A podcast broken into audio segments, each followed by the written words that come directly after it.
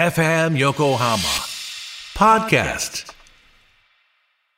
こんばんは、ジャパダフットボールクラブのロブです。番組スタッフの森谷です。コミックアトラスでございます。はい神奈川にゆかりのある漫画家の先生をゲストに招き、作品から多大なる影響を受けてきたノロブがロングインタビューをします。先生が辿ってきた道のり、現在までの地図をほんのちょっと覗き見させていただく番組です。人気作品を世に送り出す先生方の過去の面白がり方を学び、生き方のヒントを探っていきます。ということで、コミックアトラス今回は前月淳先生のインタビューの導入編でございます。はい、はい、ということで、えー簡単にどんな先生なのか、はい紹介させてください。はい、お願いします。えー神奈川県横浜市出身のはい漫画家の先生です。はいと17歳のうん女子高生とはい45歳のファミレス店長をうん中心としたね、人間模様を描いた「恋は雨上がりのように」がはい大ヒットを記録アニメ化と実写映画化されましたはい、それで今最新作「うんヤングジャンプ」の方で「クーロンジェネリック・ロマンス」をはい連載中でございます、はい、とってもね僕好きな作品でおう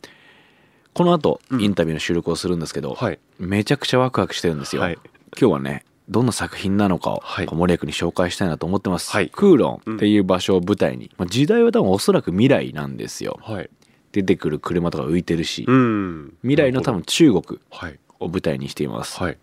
これ作品紹介の中に、うん、優しいディストピアで送る日常大人ロマンスって書いてあってはい、はめっちゃいい言葉だなと思って、い、はい、はい、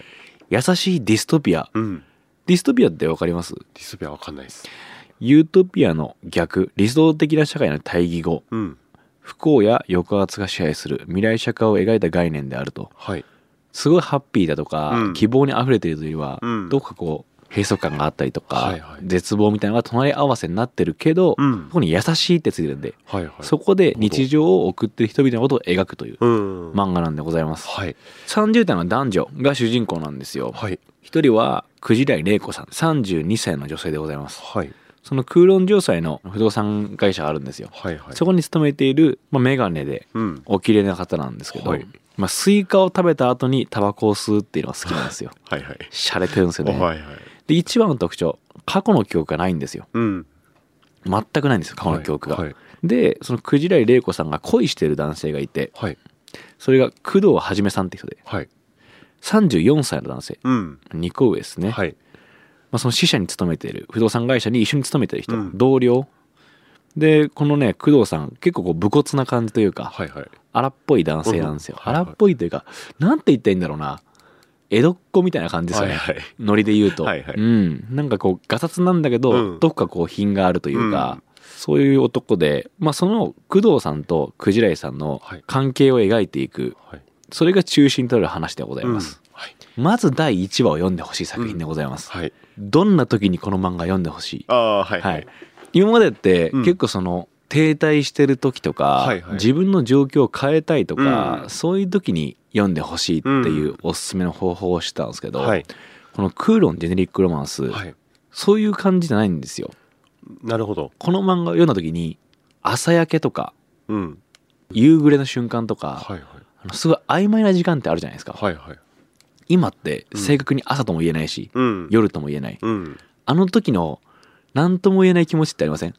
それはちょっとワクワクする感じですかでもあるし、うんうん切なくもなる感じ、はいはい朝帰りとか森谷君とかしたりしますあしますねよくするわけではないですけうどんうんあの時の街の感じって、うんなんかものすごいこう胸がキュッとしませんはいはいそこううまだ動いてない感じとかそうそうそう、理由は説明できないというはいか、うん確かに確かなんでここにこういうキュッて気持ちになるんにだろううんみたいな、はいはいあの感覚が、うんこの「クーロン・ジェネリック・ロマンス」読んでると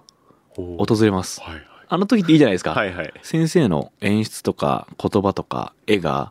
その気持ちを増幅させてくれるんですよねはいはこのキュッてなる気持ちはクーロン・ジェネリック・ロマンスならではだなっていうん思わせてくれます、はい自分はすごいこの気持ちになるのは好きなんですけど、はいはいなので例えば、まあ、年を重ねていって、うん自分が大人になるとうん感じなくなってくるじゃないですか、はいはいそういう説明できないような感情、うんはいはいこの年になって説明できない感情に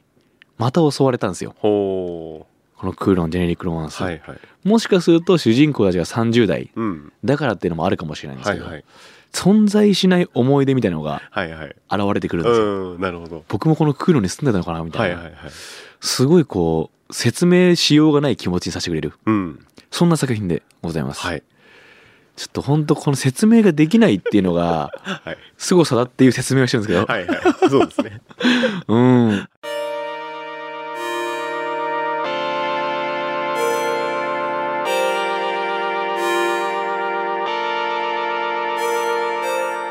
この前月先生の表現っていうところが、その気持ちを想起させるかといって例えばものすごい切ない表現ばかりかというと、はいそうではなくてうん。かなりコメディの要素もあったりとかテンポもめちゃくちゃいいし、はいはい。書いてる内容も明るいことがたくさんあるんですよ。うん。でもキャラクターの目とかはい。手とか一つの小さな演技だけですごい伝わってくるんですうよ、ん。あこの明るさの裏にあるのはこういう気持ちなのかなとか、はいはい。この漫画の魅力はい。一巻の第1話にはいかなり詰まってるように僕は感じますはいはい。ちょっと今見てみます第はい。 1話、あ、いいですかうんぜひ皆さんも概要欄にあの第1話読んでない方ね貼っておくので URL をはい。隣のヤングジャンプなどでうん読むことができますんで、はいまず第1話を体験してほしい目覚ましうん。なるよそうかラジオが鳴ってるよはい。あこの人はテレビじゃなくてラジオ派なんだなみたう。いなんところから始まりメガネをかけうん。活動を開始するルーティンとしてスイカを食べうん。灰皿を持ってベランダに行きタバコに火をつけはい。で吸ううん。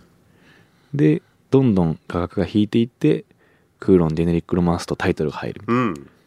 ものすごい映画的じゃないですそうかですね。なんか絵が浮かぶ感じ。うんなんかこの映像を見ているような気分にさせてくれるはいカット割りもちろんこの漫画の手法としてというかうん。前月先生が書いてらっしゃるはいはい細かな演出が積み重なってうん。この頭の中で保管されてはい映像を見てる気分にさせてくれるみたいなクジライさんが朝起きてタバコを吸うまでの中でどんな風に生活してるのかなんとなくわかるんですよねはいはい。あラジオ派なんだうん。なんか素敵な人がうん。タバコ吸ってるぞはいはい。でここはクーロンなんだみたいなとこまではいはい。この冒頭だけでうん。ものすごい伝わってきてうん。心つかまれるじゃないですか、はいはい。い、いなうん。スイカとタバコが合うかどうか分かんないけどなんかいいじゃないですか、はいはい。えやってみようかなって思わされるというか、うんはいはい美味しいのみたいな、 すごい気になっちゃうとか、なんかそういうの含めて、うん。すごく魅力的なスタートはい。で始まるんですよ野望かもしれないですけど、これなんでスイカタバコかっていう描写は重要な組み合わせだったりするんですか。何度も出てくるんですよ、はいスイカタバコは、うんでもそれが例えば話のキーとかっていうことでもうん。ないじゃないなるほど。はい。クジライ玲子さんがうんそういう人なんだよっていう、うん。スイカとタバコをはい。合わせてうんそれが好きなんだっていう人はいはい。っていう描き方なるほど。例えば森谷君もなんかあるじゃないですか自分だけの癖とかは例いはい。えうん。ばこう話しながらも手の置く位置はいはい。森谷君奥の方に手を置くじゃないですかはいはい。こう別のテーブルとかはいにはい僕はこう前の方にはい。手を組むけうどん。ここに人が現れるなるほどっ。ていう先生の考えからうん。すごく細かく細かくうん。人物を描写していくんですよはいだはい。からそれが一気に引き込まれる要因かなと思ってなるほど。はいはい。すごくこう息づいて感じるうん。そのキャラクターが、はいしたこの世界って本当にあるんじゃないかなってなんかうんちょっと思ってくるんですよ、はいはいこういうところを、えー前月先生にうん。お聞きできたらなとか、はい。どうやってこんな作品作るようになったのかなとかそういったものを、えー次回インタビューの方ではい。お聞きしてると思うので、はいぜひお楽しみにはい。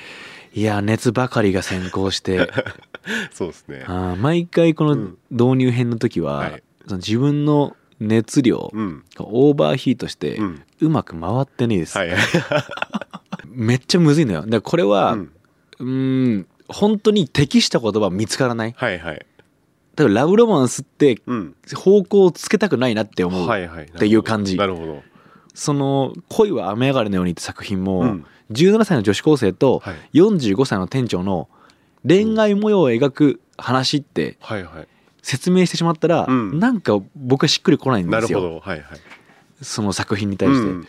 で「恋は雨上がりのように」は完結してるんで、うん恋は雨上がりのようにはこういう作品なんだなっていうのは結構言えるというか、はいはい。でも「クーロン・ジェネリック・ロマンス」はまだ完結もしてないし、うん自分の中でまだ整理できてない感じがなするるんでほすど。よはいはい。